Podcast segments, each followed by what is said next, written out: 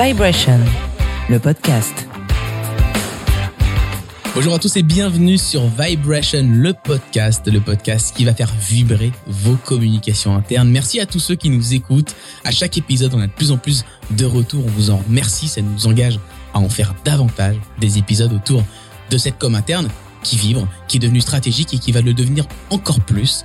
Alors si vous aimez ces podcasts, n'hésitez pas à vous abonner à cette collection. Ça nous aide à remonter dans les algos des moteurs de recherche et ça nous permet d'en faire encore plus. Et ben oui, c'est du travail. Alors aidez-nous à valoriser ces podcasts en vous abonnant sur toutes les bonnes plateformes d'écoute de podcasts.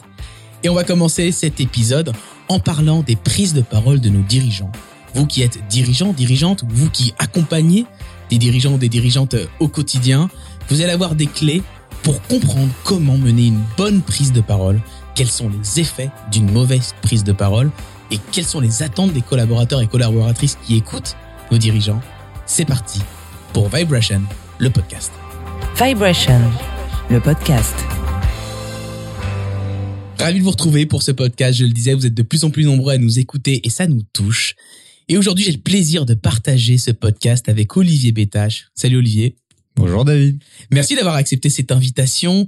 Olivier, tu as deux métiers. Tu as eu deux métiers euh, avec de multiples casquettes à chaque fois. Tu as commencé en étant comédien. Tu as fait tes études à HEC. Là, tu as découvert euh, l'improvisation théâtrale. Tu es devenu comédien. C'est comme ça que ça a commencé?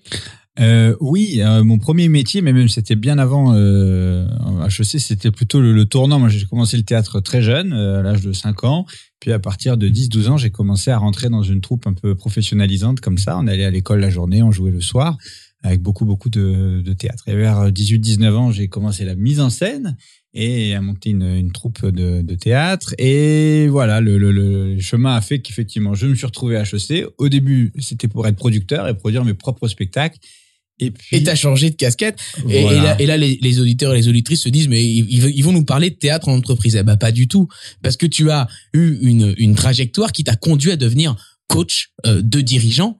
Euh, et tu es entrepreneur, hein, puisque tu as, tu as créé euh, en 2012 Next Level. Euh, et maintenant, tu t'occupes d'une filiale de Next Level qui s'appelle Darwin, je crois. Absolument. Darwin by Next Level, qui à l'intérieur de Next Level s'occupe de tout ce qui est euh, euh, talent, attirer et retenir euh, les meilleurs avec une offre de, de services pour pour voilà adresser ce, cet enjeu au niveau des directions talent, au niveau des startups. Tu couches des dirigeants, des personnages politiques, des sportifs au quotidien, et, et tu les prépares aussi à ces prises de parole.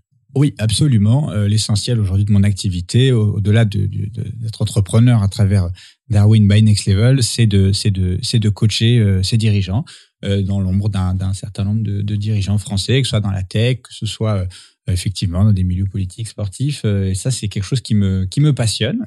Et oui, et en plus tu en parles très bien également dans le Tech Show que je recommande, où tu es, tu as une chronique euh, qui est qui est fort suivie et que moi j'adore suivre.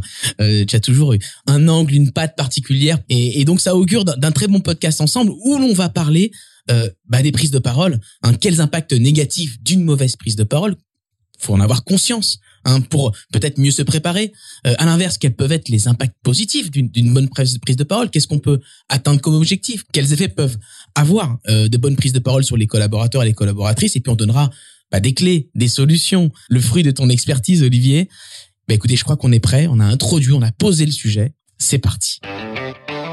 Vibration, le podcast. Olivier, on, on l'a on dit, euh, tu coaches des dirigeants, tu les accompagnes dans leur posture, dans, dans leur prise de parole. Euh, pas que, hein. Pas que, pas que. Non, non, aussi dans leurs décisions stratégiques, dans savoir ce qu'ils vont faire de leur vie une fois qu'ils auront vendu. Après, qu'est-ce qui. En, en, tout cas, ce qui nous intéresse dans, dans le cadre ah, oui, de ce podcast oui, oui, de Com Interne, c'est pas ce qu'ils vont faire dans leur vie non, après. Hein. C'était juste pour élargir. élargissons, élargissons. Moi, j'aimerais savoir, Olivier, si toi, tu as eu une prise de conscience dans cette période de Covid. Alors je sais qu'on en parle souvent cette période de Covid, mais mais moi cette période euh, m'a inspiré des réflexions. Je me suis dit que euh, dans la communication interne, avant cette période de Covid, il y avait des séminaires, euh, des espèces de, de, grands banquets dans des hôtels, dans des salles de réception, avec des goodies, des petits fours. Et finalement, le simple fait de faire ce genre d'événement dans des endroits un peu waouh donnait une impression aux collaborateurs et aux collaboratrices d'une solidité de l'entreprise, d'une créativité de l'entreprise. Et là, avec le Covid, c'était terminé. C'était terminé. Et donc, du coup, les, les dirigeants euh, ont eu comme seul moyen de, de communiquer ces visios. Voilà. Alors, on en a un peu marre des visios, mais en tout cas, j'ai l'impression que ça a mis le contenu au cœur euh, des sujets. Et j'imagine que du coup, ils ont dû se préparer encore plus ou pas. À, toi de me dire, est-ce qu'il y a eu une prise de conscience de la part des dirigeants sur sur l'importance de travailler le contenu et les prises de parole? Euh, je crois que le, le Covid euh, sur ce terrain-là a amplifié euh, une dynamique qui était qui était déjà à l'œuvre avant, c'est-à-dire que la prise de il y a des modes en prise de parole comme dans tout et depuis un certain nombre d'années. La, la, la, la le côté storytelling, le côté authentique euh, était, était, déjà à la mode, euh, notamment avec les, les, conférences TED où on voit euh, ben voilà qu'on a des, des speakers qui qui, qui, qui s'habillent un peu comme tout le monde. On essaye de briser ce qu'on appelle en théâtre le quatrième mur. Le quatrième mur, ben voilà, on dit bien que c'est le mur entre nous et le public. On, on, quitte le côté présidentiel pour aller vers quelque chose de plus. Euh, Donc c'était déjà une tendance. Alors c'était déjà une tendance et avec euh, voilà, on, on, a abandonné la tribune, on a abandonné le, le, le, le micro, vous voyez, ce, ce, côté un peu de Gaulle présidentiel. Ouais, toute, cette, toute, cette, scénographie un petit peu un peu de gaulienne, voilà, gaulienne. Voilà, absolument. Et, et, et donc, euh, bah, avec le, le, le, Covid, je crois que de fait, on était dans son salon, donc il n'y avait pas la tribune, il n'y avait pas le décorum, il n'y avait pas les petits fours, donc on n'avait on on pas trop de choix. Et en plus, euh, les gens n'avaient pas spécialement envie d'être infantilisés. Au contraire, euh, ils avaient besoin euh, d'avoir de la vision, d'avoir euh, d'avoir de l'émotion, d'avoir de, d'avoir quelque chose de vrai. Et surtout dans une période où les institutions publiques, de, de par leur rôle, jouaient un rôle relativement infantilisant en nous donnant voilà des mesures très strictes. Donc je, je, crois que il n'y a pas eu cette relation parent-enfant de, de, de, ton viseur à toi hein, dans les entreprises? en tout cas, il fallait absolument l'éviter. moi j'ai pas vu tous les podcasts de toutes les entreprises, donc ça je je sais pas. Euh, mais en tout cas, pour ceux qui m'ont demandé mon avis euh, dans cette période, je les ai euh, largement incités à, à, prendre le contre-pied de cette posture très parentale. Et donc c'est de la transparence ultime. C'est c'est expliquer aussi qu'on n'a pas la réponse à tout et qu'il fallait bah, avancer ensemble et, trouver des, des chemins, c'est ça? Absolument. mais ça, ça, ça cadre aussi avec mes, mes valeurs. je, je, crois que le leadership, ce n'est pas de prendre les gens en charge et de leur dire euh, éteignez votre cerveau, suivez-moi, tout va bien. Euh, lead, ben, ça veut dire une piste en anglais. Euh, et, donc, pour moi, un leader, c'est celui qui a une piste, c'est celui qui a un point B, qui a l'énergie pour aller quelque part, pour pas se laisser, se laisser abattre. Et du coup, il tire sa légitimité dans le fait, face à toute situation, aussi périlleuse soit-elle, et l'année 2020, elle était quand même, de garder un cap, de garder une direction. C'est ça qu'on attend d'un dirigeant. Pour moi, c'est ça qu'on attend d'un dirigeant. Et, effectivement, quand on est sur une logique où, en tant que dirigeant, on va mettre en avant sa capacité à prévoir, à, sécuriser les gens, bah, dans ces périodes de pandémie, comme on peut plus rien prévoir et plus sécuriser, bah, alors on, perd de sa légitimité. Alors que si on tire son leadership euh, du fait d'avoir de l'énergie pour emmener les gens quelque part, ben, même dans la plus grande adversité, il faut quand même quelqu'un qui sort du lot, qui baisse pas les bras et qui dit regardez, on va optimiser, on va améliorer notre sort, on va aller là. Et ça, finalement, c'est un leadership qui qui euh, qui résiste à, mmh. l'imprévu euh, et qui est basé sur des moteurs en général chez les gens beaucoup plus euh, existentiels, beaucoup plus autour de leur passion.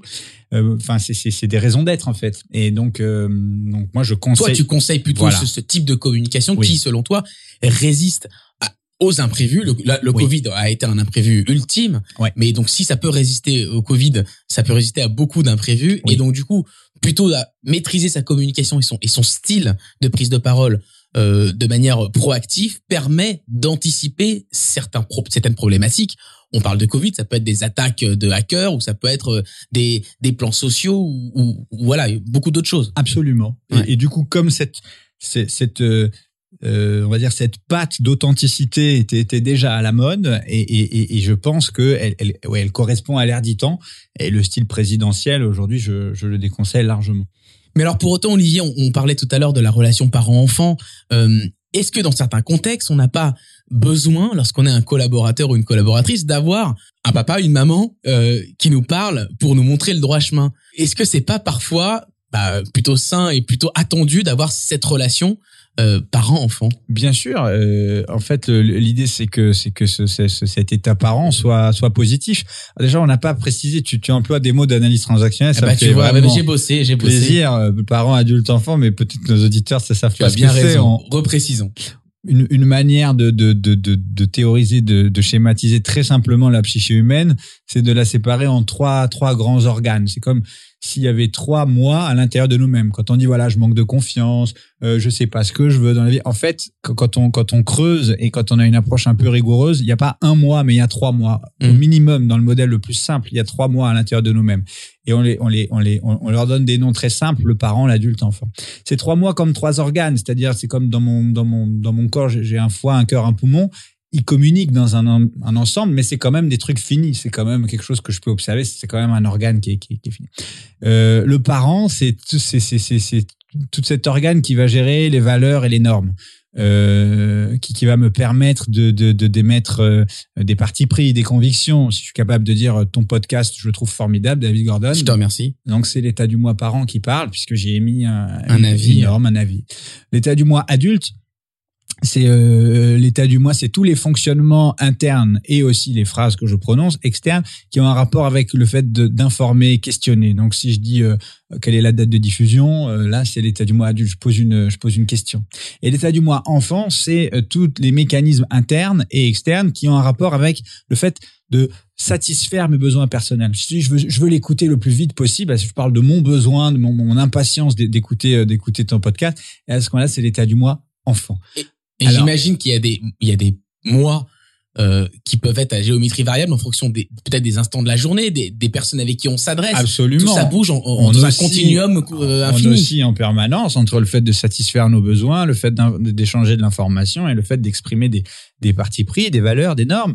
Et, euh, sauf que, et c'est là où c'est important de le préciser, ça, ça rejoint ce que tu disais tout à l'heure, euh, quand je m'adresse à partir d'un état du moi donné, j'appelle l'autre dans un état du moi correspondant. Donc si je me passe en place, profondeur.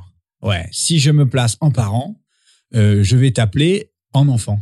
Si je te dis, écoute David Gordon, euh, ton podcast est bien, mais tu devrais euh, euh, mettre des jingles euh, avec une autre musique. À ce moment-là, euh, là, je, je, j'émets un jugement. Je t'amène à, à, à, à répondre à partir de l'enfant. Peut-être que tu vas te sentir vexé ou pas à ma place. Ça va créer des émotions chez toi qui vont enclencher des besoins, peut-être te justifier ou au contraire de te défendre. Bref, en me mettant en position parent, je t'appelle dans la position enfant. Et donc là, du coup, ça reboucle avec ce que tu dis. Est-ce que euh, les collaborateurs n'ont pas besoin parfois de Bah, se mettre dans l'enfant parce qu'ils ont besoin, bah, ils ont besoin de sécurité peut-être, ils ont besoin de cadre, ils ont besoin de structure, ils ont besoin qu'on les toute la rassure. pyramide de Maslow là qu'on peut dérouler hein, du bas vers le haut. Et donc à ce moment-là, euh, est-ce que euh, le grand chef peut prendre une posture parent? La réponse est oui, mais il faut que ce soit un parent positif.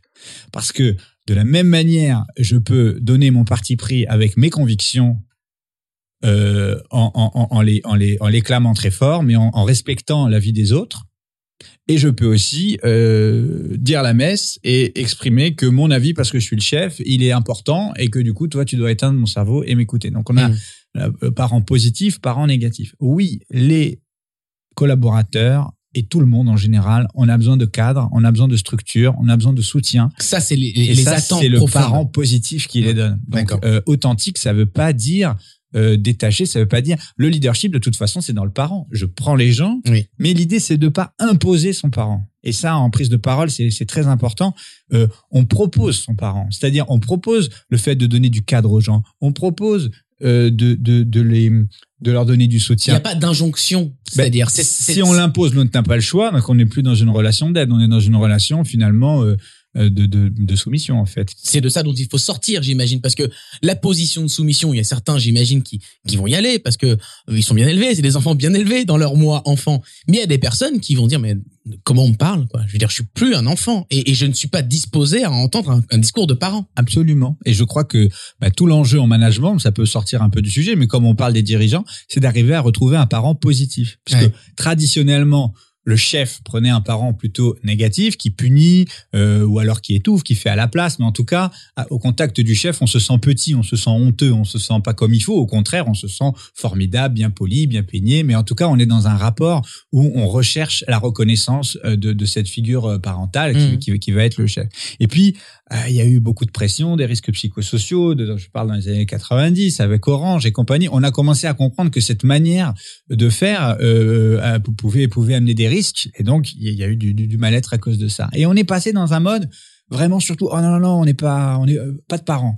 Dans un mode, justement très adulte. Ouais. On informe, Une on entreprise, questionne, euh, Une entreprise qui avance, qui est ouverte, qui est, euh, euh, bah, il y a des, des types d'organisations. Hein. Je vois derrière nous un livre euh, de Frédéric Laloux qui explique très bien les différents types d'organisations et on voit bien qu'on va vers des, des organisations de plus en plus libérées avec des petites équipes qui créent eux-mêmes leurs objectifs. Ça, c'est- Absolument. c'est c'est l'extrême en fait, c'est ça. Oui, et, et, et, et en fait, euh, l'être humain ne peut pas se passer du parent positif. C'est-à-dire qu'aujourd'hui, euh, quand on, on se positionne en tant que leader, on va affirmer ses convictions, affirmer sa vision. Ça, c'est l'état du moi parent. Si j'observe pas le monde, je sais pas où je vais. c'est- c'est- c'est- Donc, mais d'une manière positive, en créant un contrat avec les gens, en leur disant, les amis, moi, je pense que c'est là qu'on va. C'est ça l'aventure que je vous propose. Est-ce que vous voulez qu'on y aille ensemble? En ce sens, tu es tu, tu gardes un leadership fort, mais tu t'adresses à, euh, à la partie enfant des gens, mais pas à la partie soumise, à la partie libre. Mm. À la partie libre qui euh, est capable euh, de, de, de, D'exercer un libre arbitre. C'est pour ça que je dis, et c'est très important en prise de parole, on, ne, on propose son parent, on ne l'impose pas. Ouais. Et ça, même en management, quand on fait un feedback à quelqu'un, qui est- c'est ses parents le feedback. Je- te donne une observation sur ce qui, selon moi, fonctionne ou fonctionne pas. Mais avant de, de délivrer ce feedback, je vais créer un contrat. Je veux dire, j'ai vu quelque chose qui fonctionne pas. Est-ce qu'on peut en parler? Mm. Et là, tu me dis oui. À ce moment-là, ça t'intéresse, il y a contrat. Et l'idée, c'est de jamais imposer son parent Mm. c'est d'autant plus important en prise de parole que quand les spectateurs, quand- quand on consomme de la fiction ou de l'écran en général, les individus, ils sont habitués à être dans leur enfant libre. C'est le moment où tu te détends, c'est le moment où Ouais. tu es libre d'éteindre ton écran, d'allumer ton écran, de répondre au téléphone. De... Donc, on est conditionné en tant que spectateur à être dans l'enfant libre. Et Ouais. donc, si mon patron vient me parler et il me pousse à être dans l'enfant adapté, soumis, eh ben, en fait, il va trouver l'enfant rebelle. Parce que Mm. moi, j'ai pas l'habitude. Donc, il faut faire. Déjà, on a changé de siècle, de un. Et de deux, à la vidéo, ça passe encore plus mal la posture du parent négatif. Alors, qu'est-ce que serait concrètement une mauvaise posture dans cette période de visio et, et même dans une période de posture euh, de prise de parole classique hein, Si on peut résumer un peu ta pensée, c'est quoi Ouais. la mauvaise posture? Avec des exemples concrets. Hein. Bah, une mauvaise posture, ce serait, ce serait d'avoir euh, un, un ton un peu, j'allais dire, c'est un cliché, mais un peu d'énarque, un peu présidentiel, de, de, de, de, de dire euh, ne vous inquiétez pas, tout va bien, nous gérons tout, euh, vous serez protégés de chacun.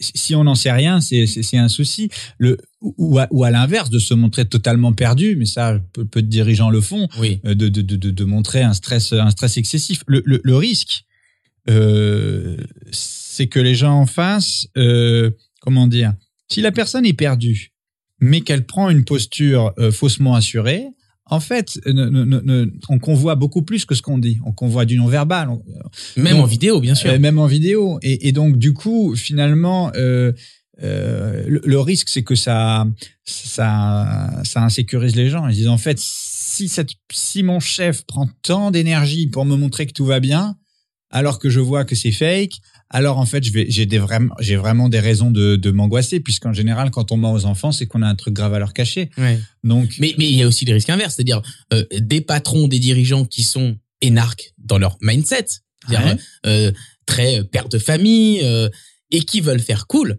euh, qui veulent faire euh, parents positifs, etc. Il y a aussi un risque d'aller trop loin aussi dans ce côté-là. Alors Absolument. c'est pour bien faire, j'imagine. il faut pas généraliser et en plus chaque entreprise a sa culture. On parle de com interne. On parle pas de faire une conférence TED ou de sûr. parler aux médias. Donc faut coller. euh, Donc en fait, il faut il faut coller à la culture et et et et, et, et être authentique. Et souvent le dirigeant n'a pas trop de mal à être authentique euh, par rapport à la culture puisque c'est lui qui l'infuse. Donc euh, je, je- crois que ça c'est très important euh, ce côté de pas jouer un rôle euh, et, et de et de dire les choses. Et je crois qu'on on, re- on pourra pas reprocher à un, dirigeant euh, d'être d'être perdu sur le comment euh, au moment où il y a un imprévu. C'est comme si je reprends mon passé d'improvisateur. On peut pas reprocher à un improvisateur de pas connaître son texte. Mm. Il n'y a pas de texte. Oui, Mais et pourquoi c'est magique l'impro? Parce que le, le- le public sait que c'est de l'impro. et le, thème sur lequel improvisent les comédiens, il vient d'être euh, Mais c'est pas ce qu'on attend d'un dirigeant. On- n'attend pas euh, cette improvisation. On attend justement qu'il maîtrise complètement l'échiquier, qu'il ait une vision stratégique et qu'il- avance en proposant son projet, évidemment. Mais avoir une vision, c'est pas forcément maîtriser tout l'échiquier, puisque au moment où la pandémie arrive, personne l'avait prévu. les gens ouais. savent que le dirigeant, il doit réagir par rapport à un élément imprévu. Donc, si je me dis que mon dirigeant, il doit forcément tout prévoir, en fait, c'est impossible. Donc, il est obligé de rentrer dans un- une espèce de toute puissance qui, qui, qui est une pensée magique d'un côté comme de l'autre. Si Mm. je pense que euh, Là, pour le coup, c'est vraiment parent-enfant. On peut comprendre qu'un enfant de 4 ans, il soit dans l'idée de toute puissance que son, son- ses parents sont formidables et qu'ils seront toujours gentils, qu'il y aura toujours à manger à table. Mais en grandissant, on n'est pas en sucre. On s'aperçoit que, en fait, c'est faux. Et justement, quand des situations imprévues arrivent, le public, donc là, si je fais le parallèle avec le théâtre, le, le thème tombe du public, l'arbitre vient de le prononcer, les comédiens n'ont pas pu échanger le moindre mot, ils sont en train d'improviser. Et c'est le meilleur moment. Et c'est le meilleur moment parce que le, le public se dit mais comment ils vont faire? Ouais. Et Comme avec leur technique d'impro, ils arrivent arrive. à créer une histoire et, et à avoir une forme de télépathie qui est pas une. C'est comme la magie, c'est pas de la télépathie. En fait, il y a des techniques qui permettent de, de comprendre sans que le public ne comprenne. À ce moment-là, ils disent waouh, c'est génial. Mais cette même pièce d'impro qu'ils trouvent géniale, s'ils avaient payé leur billet avec une pièce écrite, en Ils pensant- accepteraient beaucoup Ils moins. auraient dit bah non, il y a pas de décor, il y a Bien pas sûr. de costume, euh, vous êtes marrant, vous avez deux chaises, euh, c'est pas pour ça que j'ai payé mon billet. Donc finalement, le, le, le regard euh, est, est bienveillant par rapport à une gestion de l'imprévu. C'est pareil avec le Covid ou avec d'autres- événements. On reprochera jamais à un dirigeant de ne pas avoir prévu l'imprévu. On pourra lui reprocher par contre de baisser les bras ou de nous mentir ou, ou, ou, ou d'être acculé par une situation et ne plus avoir de drive. Euh, c'est en ça que l'étymologie leadership revêt tout son sens. Mm. Avoir un point B, suivre une piste, être celui qui baisse pas les bras. Et, et la meilleure manière d'avoir un, de garder le cap, euh, euh, même dans, dans, dans l'inconfort le plus total, c'est d'agir à travers euh, une mission, une passion, une utilité. Enfin, que ce qu'on fait en tant qu'entrepreneur revêt un sens profond euh, qui soit bien plus important que le simple fait d'accumuler de la valeur ou de, ou de réussir sur un plan C'est matériel. un projet global en fait. C'est ça qu'il faut, faut exprimer et c'est souvent le cas en fait. Hein, mais- Oui, je regardais une, prenons Emmanuel Faber euh, qui a quitté Danone récemment et, et- et il disait une interview, la, la journaliste lui demandait mais qu'est-ce que vous allez faire après Danone? Et il disait mais en fait moi mais mais mais ce qui me motive, mon, mon chemin de vie, c'est c'est c'est à l'épreuve d'une vie entière. Euh, je veux transformer la société, donc que ce soit ici ou ailleurs, je vais continuer à prendre des contacts, à échanger, à comprendre le monde pour essayer de l'influencer. Finalement, nos moteurs quoi le projet? C'est quoi le projet? existentiels Ouais. sont à l'épreuve d'une vie et, et les entrepreneurs qui ont bâti leur entreprise en étant connectés à ce moteur, euh, finalement, dans l'imprévu, ils n'ont jamais souci d'authenticité ni de leadership. Mm. Et donc, euh, c'est, c'est, c'est, dans une prise de parole, on peut, on peut difficilement tricher sur cette notion d'authenticité. Et alors, quels seraient les impacts d'une de cette mauvaise posture? Qu'est-ce que ça provoque chez les collaborateurs et les collaboratrices lorsque on se trompe de posture? Bah, Euh, on, on- on peut casser un lien qui, Oui. qui, qui pourrait être fort. On pourrait euh, briser cette, cette chaîne. Parce que on- j'ai déjà vu, moi, des séminaires euh, à la fin duquel on voit des collaborateurs, des collaboratrices qui disent mais n'importe quoi. Et tout d'un coup, ça crée une espèce de d'enchaînement de leaders négatifs. Et puis, euh, j'ai le sentiment que chacun se complaît dans la critique plutôt que dans, dans, dans la critique négative plutôt que dans la critique positive. absolument. C'est toujours plus, euh, c'est toujours plus valorisant de critiquer négativement quelqu'un parce que ça, ça se met dans une posture de mais moi je sais ce qu'il aurait dû faire. Oui, et, oui, et- et- et- et donc on est toujours exposé à ça et je- Ben oui, euh, le- le- si ça se passe mal, vous créez euh, de l'insécurité ou de la critique. Mais Ouais. souvent, la critique, c'est aussi le- le- la- une, manière de, de se défendre et de refléter une insécurité également. En tout cas, il y, a, il y, a, il y, a, il y, a, il y a- il y a des besoins euh, psychologiques. On parlait de Maslow, mais en fait, euh, aujourd'hui, il y a trois besoins psychologiques qu'on met au même rang que les besoins physiologiques. Donc, boire, manger, dormir ouais. on va inclure trois besoins d'ordre psychologique au même rang. La structure, la reconnaissance et la stimulation. On s'aperçoit que si un être humain euh, n'est pas stimulé, ne fait rien, au bout d'un moment, euh, bon, bah, s'il est dans très jeune âge, il va dépérir. Mm. Euh, ce qu'on appelle l'hospitalisme dans les orphelinats, il y a eu ça au 19e siècle, des, des bébés qu'on, qu'on- qui on donnait à manger, mais on, Qu'on touchait pas, qu'on on- caressait on pas, touchait pas, euh, on caressait et on voyait qu'il y avait un taux de mortalité énorme. Ah oui, les, les- les- le, le bébé se dessèche, ouais, dans toutes les cultures du monde, on, on- on stimule les bébés, même le plus horrible des personnages, ils voient un bébé faire gazouille, Ouais. gazouille. C'est dans notre instinct humain, le besoin de stimulation est, est interne. Euh, le besoin de structure, on va en reparler parce que c'est ça. Le besoin de structure, c'est le fait de pouvoir se projeter à court, moyen et long terme. Puis le besoin de reconnaissance, c'est d'échanger des signes de reconnaissance avec euh, avec nos semblables. Bon, bah là, c'est le besoin de structure. Le, le- ce qui nous rassure à court, moyen et long terme, si on vit dans une organisation, c'est de savoir que la personne qui la gère, elle sait où elle va, il y a une forme de cadre, il y a une forme de... euh, si euh, j'ai une prise de parole euh, qui ne me rassure pas parce que la personne me ment en prenant une posture faussement rassurante, mais Mhm. en fait, ça Ça marche fonctionne pas. pas. Mais ce qui, ce qui est marrant, pa- pardon, hein, ce qui est intéressant dans ce que tu dis, c'est que euh, effectivement, on a besoin d'une structure, mais pour autant, il faut accepter qu'on ne sache pas, même en tant que dirigeant, et le dire. Est-ce que c'est pas du coup antinomique entre ce besoin de structure et parfois dire là, je ne sais pas, Euh, on va y travailler et, et et je reviens vers vous. C'est ok ça? On, on- on peut combiner les deux? Ah, moi, je pense que c'est tout à fait OK. C'est-à-dire, comment dire? Il y a deux types d'organisation. L'organisation symbiotique et l'organisation autonome. Ah là, tu vas nous perdre. Il faut, il faut, Ah. nous- il faut prenez vos bécherelles. Non, on va le dire très simplement. Euh, globalement, les grands primates, et les humains ne font pas exception, s'organisent de manière symbiotique. C'est-à-dire que les uns prennent en charge les autres. D'accord. Alors que dans une organisation autonome, on crée des contrats, comme je disais tout à l'heure, c'est-à-dire que c'est des gens qui, en pleine conscience, décident de faire des bouts de chemin ensemble. Et du coup, certains vont avoir plus de leadership que d'autres en étant garant de cette énergie de toujours aller vers le point B. Mais globalement, on est tous dans le même bateau et euh, on, partage les risques quelque part.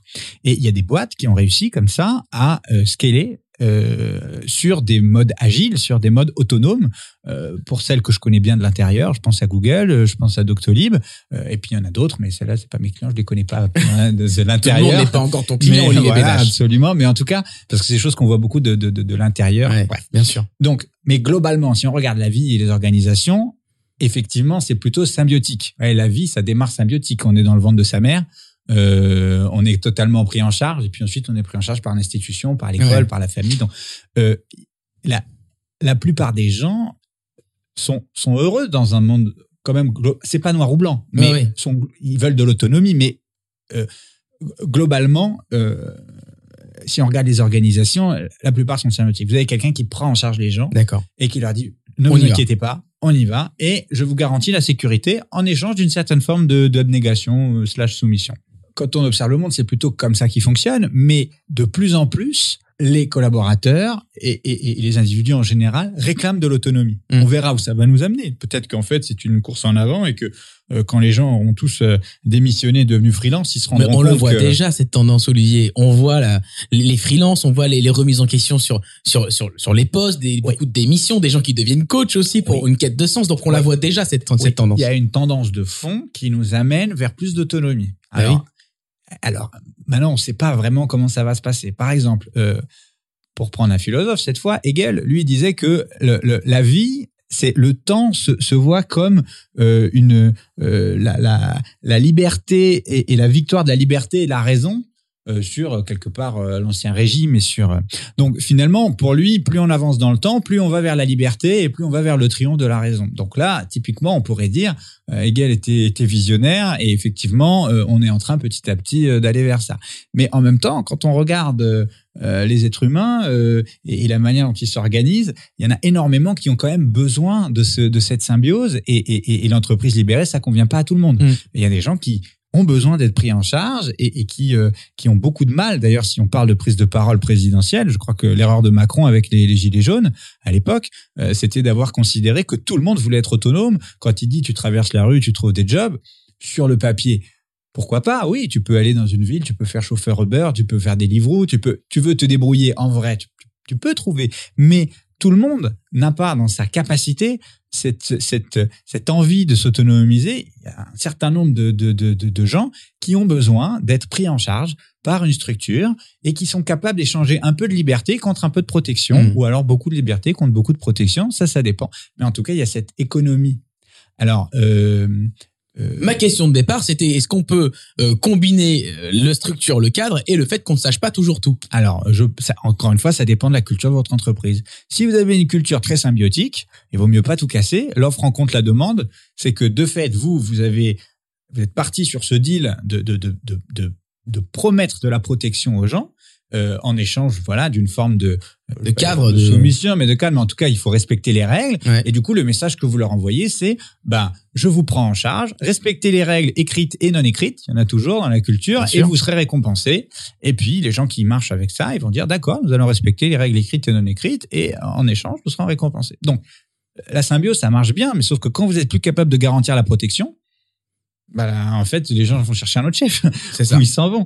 Donc, le, le problème, c'est que dès que le monde, Donc faut mettre le curseur entre les deux quelque part. bah, en fait, tout dépend de votre culture. Ouais. Parce que euh, on peut parler de Google, de Doctolib, de, de, de ces grandes boîtes de la tech qui ont créé l'autonomie, mais elles recrutent.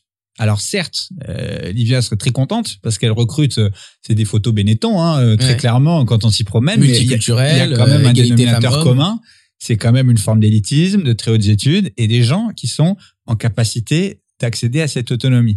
Euh, je suis coach, mais je suis aussi recruteur. Je fais euh, entre 5 et 10 recrutements par mois. Et la première chose qu'on me demande de, d'assesser, de, de, de vérifier quand je fais un recrutement, euh, c'est justement cette capacité à l'autonomie émotionnelle. Et tout le monde ne passe pas le Tout le test. monde ne passe pas le test. Donc, il faut faire en fonction de sa culture. Il faut faire en fonction de sa culture. La mode, c'est d'aller un peu plus loin qu'avant vers l'autonomie. Hmm. Donc ça, c'est vraiment le sens de l'histoire. mais pas aller dans le fake et pas en faire trop si, si la culture n'est pas prête pour Ah ça. bah non, parce que sinon, vous, vous, vous, On peut tout déstructurer, tout déstabiliser. Bah, c'est l'erreur de Macron. Ça, c'est vraiment ça. Vous pouvez déstructurer et du coup, vous créez une forte rébellion. Si vous dites, mais non, en fait, moi, je vous promets rien, je vous sécurise pas. En fait, on est, faut, faut, non, non, c'est à vous de vous débrouiller. Vous traversez la rue, vous trouvez des jobs. Là, là, vous allez avoir de la rébellion parce que les gens se sont attachés à cette promesse dans la symbiose. Ils Mhm. ont joué le jeu en attendant d'avoir des gains, ils les ont pas eu.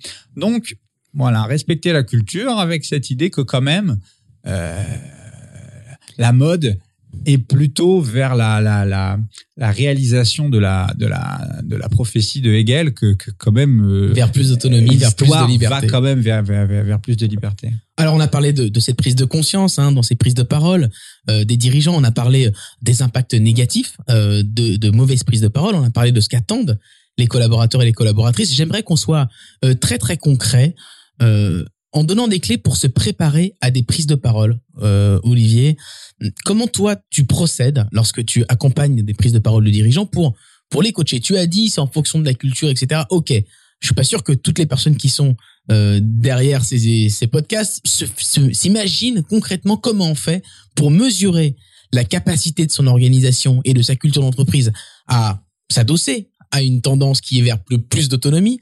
Euh, comment on fait ça? Comment on, on se prépare Bon, on peut donner de manière très très pratique un, une espèce de protocole de préparation à la prise de parole. Euh, déjà, parler en public, c'est parler à quelqu'un. Donc la question, c'est à qui tu parles Mm. Déjà, qui qui qui t'entend? C'est la c'est la première chose qu'il faut définir. Est-ce qu'on parle au cercle du leadership, à son comité de direction, ou est-ce qu'on parle euh, ses salariés, ou est-ce que finalement ça va être C'est d'ailleurs une des complexités, je trouve, dans ce Covid, là où il y a eu des, des espèces de, de grandes visios avec l'entreprise entière qui découvrait tout en même temps les managers. il y a eu beaucoup de choses comme ça. Et donc, du coup, euh, la question du à qui on s'adresse a été problématique. Et là, on, on revient à certaines communications euh, par échelon. Hein. On commence, on communique avec des managers, puis avec les collaborateurs. Mais je pense que c'était aussi un, un écueil de cette période. Mais bon. Fort probablement. En tout cas, c'est vraiment la question d'avoir les idées claires. Euh, une prise de parole d'un leader, c'est pour apporter du leadership. Donc, pour apporter une vision, pour apporter de l'élan vers un endroit, vers un point B. Donc, l'idée, c'est de savoir à qui on parle. La deuxième chose que je conseille, avant de, de préparer quoi que ce soit au niveau de la forme, au niveau de, c'est, c'est de, de se dire qu'est-ce que je veux qu'ils retiennent en moins de dix mots. En se posant, euh, en s'imaginant la situation suivante, si une personne qui m'écoute va parler de cette prise de parole à une autre personne de l'entreprise qui n'était pas disponible, Qui résume. qui m'a pas écouté, et qui dit alors qu'est-ce qu'il a dit le patron? Qu'est-ce que j'aurais envie qu'elle lui réponde en moins de dix mots? Hmm. Et, C'est intéressant. C'est intéressant et c'est particulièrement compliqué de synthétiser une prise de parole peut-être euh, d'une heure Ouais. ou d'une demi-heure en dix mots. Et en fait, elle se synthétise avec les émotions. C'est que très souvent, une prise de parole de dirigeant, elle est attendue. Et la manière dont on le raconte aux autres, c'est c'est dur, mais ça va, mais ça va tenir. Oh là là, c'est la cata.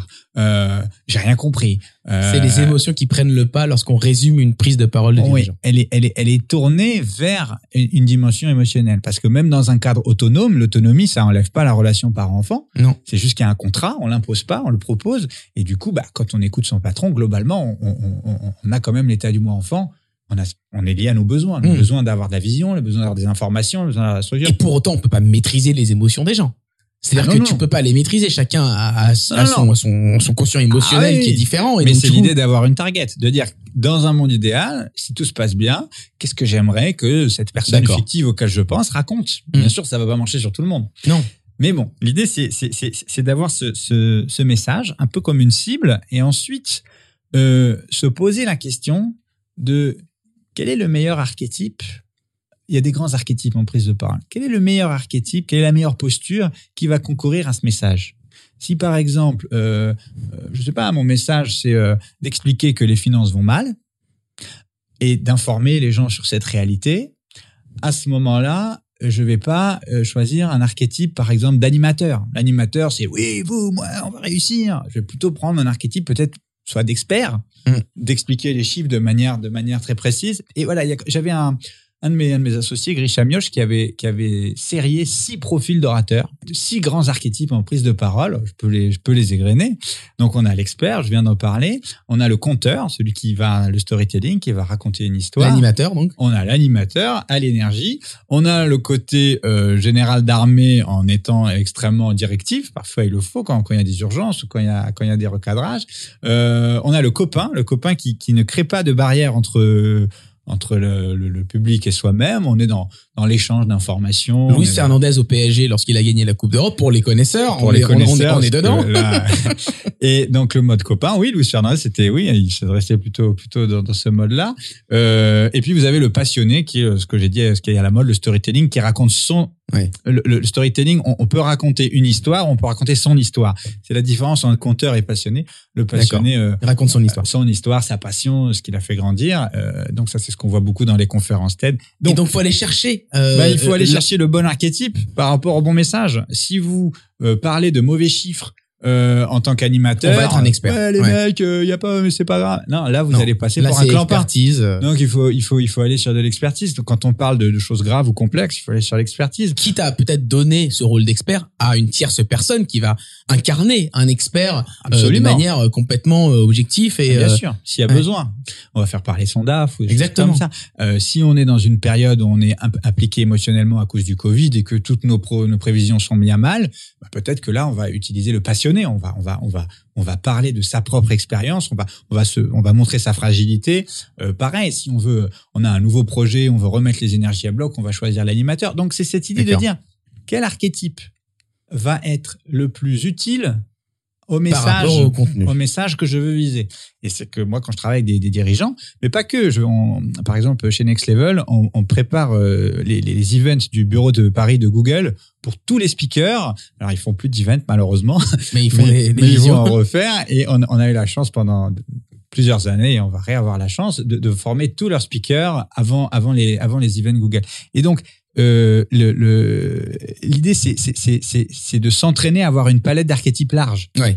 pour ne pas être bloqué. Parce que si je sais faire que le général d'armée, alors euh, oui, quand Et on a- peut s'entraîner à, à- à toutes les palettes finalement. Bah, c'est oui. vers ça que tu tends Bah, dans, dans le coaching que tu proposes aux dirigeants. en général, oui, dans la, la formation en prise de parole qu'elle s'adresse aux dirigeants, aux autres, c'est- d'élargir les capacités et, et, et, et le- l'aisance euh, sur ces différents archétypes pour être agile et pour pouvoir s'adapter. Si je sais faire que le général, ben à un moment, Il il y a, il y un nouveau projet, je dois être en animateur pour donner de l'énergie et je vais dire bon les mecs, c'est comme ça qu'on va faire. Je vais être que général parce que je suis monomode en fait. Est-ce que c'est facile, Olivier, de faire prendre conscience à des dirigeants? Moi, j'ai vu beaucoup de dirigeants qui partaient du principe, comme hypothèse de base, qu'ils savaient parler à leurs troupes. Ouais. Est-ce que c'est facile de, de, de faire cette prise de conscience, de dire tu ne sais pas parler à tous les types de collaborateurs, tu ne sais pas incarner tous les types d'archétypes, et il faut savoir le faire. Ouais. Est-ce que c'est facile à faire Il me semble que c'est parfois compliqué de par leur position aussi. C'est compliqué de dire à un dirigeant, euh, les personnes qui nous écoutent sont peut-être chargées de communication interne, directeur ou directrice de communication interne. Pas facile de dire à son patron, euh, non, ça ne marche pas là. Oui, c'est pas toujours facile. En général, ils ont plus de facilité à, à- aller voir un coach euh, quand ils s'adressent aux médias parce qu'ils ils, ils- ils acceptent qu'ils sont dans leur, dans leur zone d'inconfort et donc ils vont, ils vont aller voir un coach. Parfois, on se retrouve avec des gens, je parlais dans le cas de, de contrats comme ça, cadre avec par exemple Google, on a tous les speakers. Euh, bon, bah parfois, il y a des gens, euh, ils se disent, bon, bah moi, je pense que je pense que j'ai pas besoin. Mais ensuite, à travers des dry runs, à travers des, le- le- Des le répétitions. de, de, de, de- ouais, de, de, de faire des, des galops d'essai, ils s'aperçoivent quand c'est filmé à la caméra qu'effectivement, C'est peut-être ça une clé finalement. il y a un problème et C'est oui, de faire des répétitions filmées, de confronter l'image et de dire, OK, est-ce que là, tu es à ta place? Est-ce que là, en tant que dirigeant, Ouais. tu te trouves convaincant? Absolument. Et ça peut être un, un- un débarrage de prise de conscience sur un besoin de coaching Oui. éventuel. Et souvent, les gens qui arrivent à faire du coaching en prise de parole, c'est soit qui se sont vus à la télé ou à l'écran et qui, qui, qui se sont qui se sont trouvés pas pas pas optimal, soit des gens qui leur ont fait des feedbacks. Donc en général, euh, quand ils nous arrivent, ils sont mûrs. Ils sont mûrs. Donc, vous les aidez du coup à identifier la cible, à résumer euh, le propos en une dizaine de mots, Oui. à identifier le bon archétype Oui. pour s'exprimer. Et ensuite à trouver le format. Mettons que je dois euh, je dois présenter des slides, bah, des slides d'experts, c'est pas des slides d'animateurs. Non. Les slides d'animateurs, c'est quelques images ou des slides de compteurs, il y a pas de slides du tout parce que Mm. s'il y a des slides, il y a plus d'histoire. Euh, ou alors c'est vraiment des slides euh, vraiment sibyllins, alors que dans l'expertise, on va attendre. C'est-à-dire que ne pas se jeter sur le contenu. Le contenu, finalement, euh, c'est le second rôle. Vous, vous êtes l'orateur, vous êtes Ouais. le premier rôle. Donc at- attention au support de présentation. Euh, ne pas recycler des slides de comité pour des prises de parole. C'est pas les mêmes. C'est pas les mêmes, c'est pas le même format. C'est Mm. pas. Euh, donc, donc à ce moment-là, oui, on peut s'intéresser à la forme. Et puis une fois qu'on s'est intéressé à la forme, il faut s'intéresser à la posture, c'est-à-dire quelle est ma capacité à incarner avec authenticité l'archétype et le propos. Et là, donc, euh, bah, c'est un, un travail autour des, des, du mental. Ouais. Euh, comment gagner en confiance? Bon, la première chose pour gagner en confiance, c'est d'avoir préparé avec une bonne technique, comme, comme celle qu'on vient, qu'on qu'on vient de parler. Euh, et la deuxième, je crois, c'est de se sentir complètement authentique avec le message. Il y a des pensées limitantes. Donc, c'est ce qu'on appelle les drivers. Les drivers, c'est une, c'est une, c'est une, une schématisation des petites voix qu'on a dans la tête, quoi. Des petites voix qu'on a dans la tête qui nous limitent et qui, et qui nous, euh, bah, qui dans un sens euh, nous veulent du bien parce qu'elles nous évitent de, de, de, de tomber sur la honte ou sur le fait d'être moqué, mais en même temps euh, qui nous limitent puisqu'elles nous mettent dans une posture extrêmement euh, euh, prudente qui, qui nous pousse pas. C'est l'inverse du Ouais. lâcher prise en Oui, fait oui. quelque part. Ces cinq drivers sont soit parfaits, fais plaisir, sois fort, dépêche-toi et fais des efforts. La petite voix te dit oulala, surtout ne sois parfait, ne sois pas nul. Donc ça peut t'amener à une posture très braquée ou très euh, parce que tu en fait tu gardes la face en fait. Et l'idée pour les arriver à trouver de la confiance, c'est d'arriver à spotter si un driver en particulier, en fait, on, on, va tirer la source de l'inconfort. Donc le soit parfait, très concrètement, c'est la peur d'être nul. Mhm. Le, le fait plaisir, c'est la peur d'être méchant, de pas faire plaisir, de dire un truc qui va gêner ou qui qui, qui va pas faire plaisir. Euh, le, le, soi fort, c'est la peur de se montrer fragile. Donc par exemple, on parlait face au Covid, à la pandémie, euh, dans la tête du dirigeant, peut-être, il pense qu'un dirigeant c'est celui qui protège les gens de tout. Et puis là, en fait, euh, il y a un problème. Donc, on, on projette ses propres craintes, On projette- ses propres réflexions, ses propres injonctions. Ouais. On les projette et du coup, ça crée quelque Ah, part des mauvaises postures. Si et je des- me sens fragile à cause de ça et que je me sens pas légitime de l'être, Eh ben, alors il y a une bon. petite voix qui me dit sois fort et qui me pousse à prendre une posture défensive en prise de parole où je fais semblant que je suis fort, mais en fait c'est grillé à 10 km. On voit que euh, que, que c'est fake. Et donc l'idée c'est d'aider les personnes à trouver l'authenticité en essayant s'il y a une source d'inconfort qui va se voir au niveau euh, fonctionnel. On va voir que la personne, soit elle bégaye, soit elle rougit, soit elle dit des mots tu vas l'identifier. parasite, on l'identifie au niveau euh, observable et ensuite on va chercher la cause au niveau des croyances et on va trouver un driver. Ça, on entend très court, sans avoir besoin de s'allonger sur un canapé ou faire un coaching. Parce que c'est ça ma question, 10 c'est en combien de temps ça prend euh, de, Ah, de se préparer à une prise de parole? Un coaching en prise de parole, si vous êtes assez clair sur ce que vous voulez, euh, en une heure, on arrive à, à- à changer du tout au tout la, la, la qualité de la Donc prise ça de peut être très parole. rapide. Ça peut être extrêmement rapide. Et, et, et donc, une fois qu'on a, si on a identifié un driver, on peut trouver son antidote, trouver justement ce lâcher prise. Mais le lâcher prise, si c'est global, bon, bah, on sait pas trop ce que c'est. Si c'est lâcher prise par rapport à la peur d'être nul, par rapport à la peur d'être faible, par rapport à la peur d'être lent. Bref, c'est une frappe chirurgicale sur l'inconfort.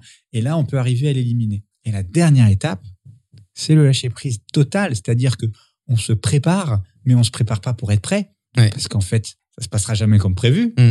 on se prépare pour être détendu. Et le comédien, il a quelque chose d'incroyable, c'est qu'il a un rideau rouge qui s'ouvre devant lui. Il a une journée peut-être pourrie, ou en tout cas, à un moment donné, le rideau s'ouvre Et on y est. et on, y on va. est sur le moment. Et show must go on. Et, et, et, et c'est très important en prise de parole de s'entraîner à voir que le rideau s'ouvre et qu'à ce moment-là, il y a une magie entre nous et le public. Mm. C'est difficile quand on est en visio, mais si on voit les gens et quelle interaction on le voit. En tout cas, on est en live et il faut être dans l'instant. La magie du live. Et, et c'est, c'est, c'est une histoire enfin, qui est en rapport avec le lâcher prise. Donc, on, on prévoit que ça va pas se passer comme prévu et on le vit bien. D'où le fait D'où que l'impro. d'où l'improvisation et on boucle la boucle de ce podcast. Absolument. On comprend mieux ta trajectoire, Olivier. On comprend comment tu prends tes fondements euh, dans l'improvisation euh, et dans l'analyse transactionnelle pour t'amener à coacher des dirigeants, à faire du recrutement également. On en a un petit peu moins parlé, mais mais c'est également ton quotidien. Il y aurait énormément de choses à dire et, j'imagine que euh, tes coachings permettent d'approfondir un certain nombre de concepts. N'hésitez pas. D'ailleurs, si si vous avez des questions à en parler, Olivier Bétache, il est sur LinkedIn. hein, on peut le retrouver sans problème sur LinkedIn. Je rappelle, Olivier, que tu es euh, euh, dirigeant toi-même euh, de Next Level et euh, de la filiale qui s'appelle Darwin, Next Level Coaching, euh, de dirigeants notamment, et Darwin sur la gestion des talents en général. Donc n'hésitez pas. Merci Olivier euh, d'être intervenu à ce micro. C'était passionnant. Faut parfois un peu s'accrocher quand même, hein. Mais mais bon, j'ai tout compris quand même. Ouais, c'est toute la difficulté. Euh, je- J'essaye de vulgariser euh, une, une, une matière qui, à la base, est, est- est effectivement, euh, voilà, le fonctionnement humain, ça se schématise, mais ça, ça reste quand même une machinerie un peu complexe. Eh bah oui, et donc du coup tu le fais quand même très bien, j'ai tout compris. Je te remercie pour le temps que tu nous as accordé et quant à nous, bah, n'hésitez pas à euh, écouter euh, les autres podcasts. On va parler d'un certain nombre de sujets comme l'humour en entreprise, comme l'égalité de traitement femmes-hommes, plein d'axes d'études autour euh, de la communication interne, cette communication interne qu'on veut vibrante. Euh, et c'est avec ce podcast qu'on essaye d'apporter notre pierre à l'édifice. Merci Olivier Bétache. Merci, David Gordon. Et à très vite sur Vibration, le podcast qui fait vibrer vos communs internes. Ciao